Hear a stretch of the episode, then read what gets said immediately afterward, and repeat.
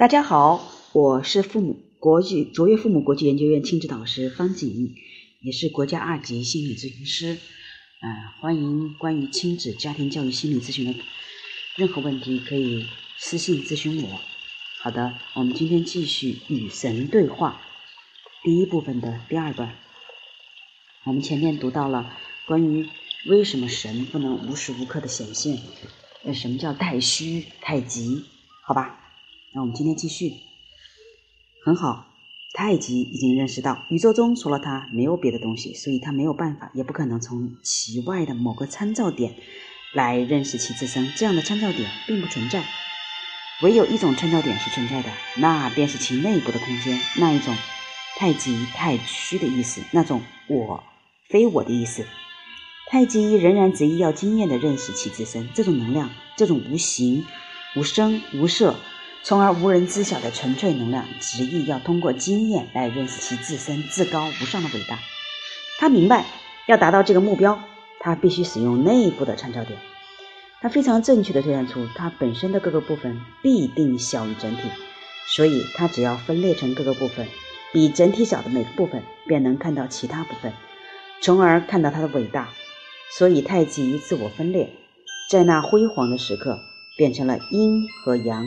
以及尺和笔，阴和阳第一次出现了，彼此分离。然而，它们又同时存在，并存的还有非阴非阳三种要素，因而突然出现。第一种是阴，第二种是阳，第三种是非阴非阳，但它是阴和阳的存在的必要条件。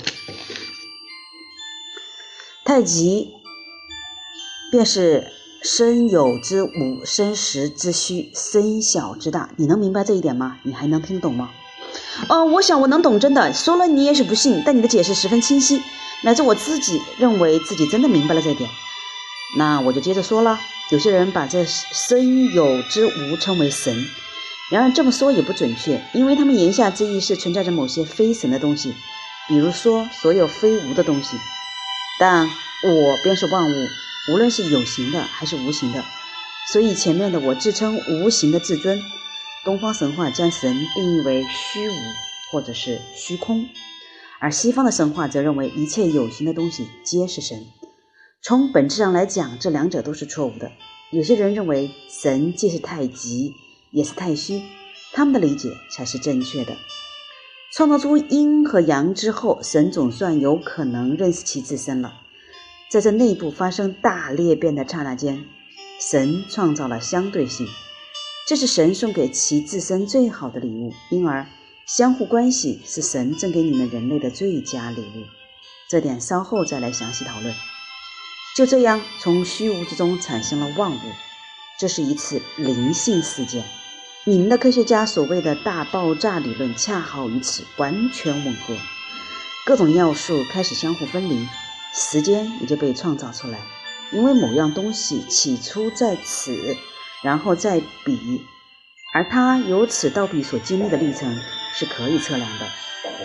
神各有各个有形的部分开始定义他们自身，彼此之间产生了相互关系。与此同时，那些无形的部分也出现了相同的情况。神知道，若要令爱存在，又要认识到其自身是纯粹的爱。那么与爱截然相反的东西也必须存在，所以神自愿创造了那伟大的一级一级爱的对立物。所有非爱的东西如今被称为怕，唯有怕出现了，爱才能够作为被经验的东经验到的东西而存在。这种爱及其对立的二元创造，在人类的各种神话诞生中，被称为魔鬼的诞生、亚当的堕落、撒旦的叛变等等。你们将纯粹的爱拟人化为一个角色，称其为神；同时也将怕拟人化一个角色，称其为魔鬼。地球上有些人围绕这件事杜撰了许多相当复杂的神话传说，虚构出各种关于争夺与战斗、天兵与鬼卒和各种善与恶、光明与黑暗的势力的场面。这种神话是人类早期的尝试。他们试图借由神话去理解这次宇宙事件，并以他们能够理解的方式去讲述它。其实，关于这次宇宙事件，人人类的灵魂深处是了解的，但人类的精神却毫无察觉。在自我分裂为宇宙的过程中，神用纯粹的能量创造了如今存在的万物，包括有形的和无形的。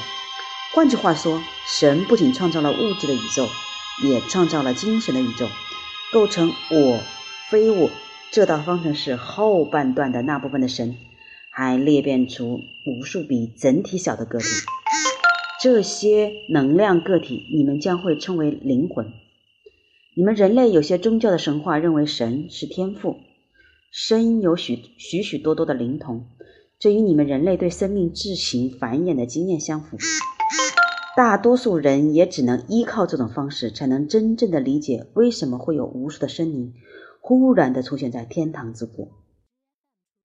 就是就这个例子而言，你们的生活传说与终局实在相隔并不远，因为从整个宇宙的意义上来说，这无数构成了我的总体的灵魂，确实可以算是我的子孙后代。我分裂自己的神圣目的在于创造出足够多的部分之我。这样，我才能够经验地认识我自己。造物主要通过经验认识到自己的造物主身份，那么办法仅有一个，那就是去创造。所以我将创造能力赋予给无数部分之我中的每一个，赋予给我所有的灵童，而且这种创造能力与我作为整体时拥有的创造能力是相同的。